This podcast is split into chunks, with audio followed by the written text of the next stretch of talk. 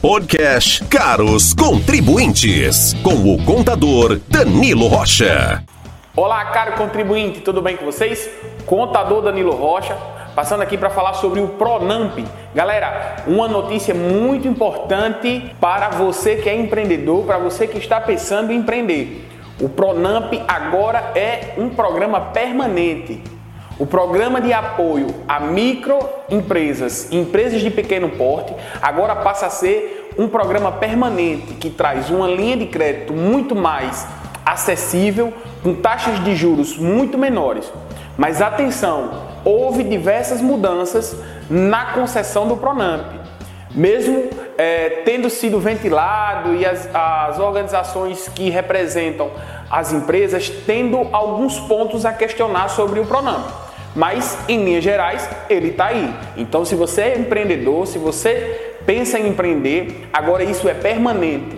Não é apenas um programa feito para é, combater os efeitos da pandemia na economia. Isso vai ficar permanente. O que mudou, Danilo? O que está diferente dessa vez? Nós tivemos um programa menor, aproximadamente com um orçamento de 10% de tudo do que foi liberado em 2020, mas a possibilidade de crescimento disso aí. E com a taxa agora baseada na Selic mais 6% ao ano. No cenário atual, nós temos uma Selic de 3,5 mais os 6, isso vai dar uma taxa anual de 0,68. Ainda é uma taxa muito atrativa para você que está pensando em empreender. O que ficou meio bagunçado na cabeça do empreendedor é porque no ano passado a grande maioria das empresas usou o recurso do Pronamp apenas para custeio, para custear suas operações e não para fazer opções de investimento. Hoje, com a pandemia, algumas pessoas já estão meio que se acostumando que o empreendedor tem essa resiliência de acabar se adaptando ao, aos cenários econômicos e já podem pensar em um Pronamp como uma possibilidade de investimento, uma possibilidade de expansão, uma possibilidade de melhoramento na sua empresa. Então, a dica do contador Danilo Rocha é a mesma que a gente tem passado todos os vídeos anteriores. Fique atento à tributação.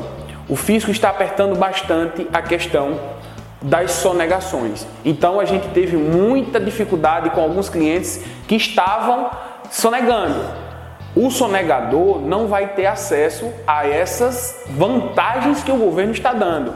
Nós temos aí, é, além do Pronamp, nós temos o BEM, que é o benefício para manutenção do emprego.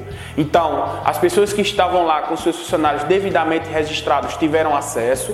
As pessoas que estavam com faturamento legalizado, tudo organizadozinho, com a contabilidade 100% em dia, conseguiram acesso ao Pronamp. Então a dica da vez é: se você está com a sua contabilidade bagunçada, se a sua empresa está meio que num pandemônio aí de organização, de faturamento, da parte fiscal, corre disso, cara. Hoje é muito mais viável não ser um sonegador. Então fique atento, não sonega, procura, procura aí novas soluções. Nós temos sempre a melhor solução para você. Um abraço!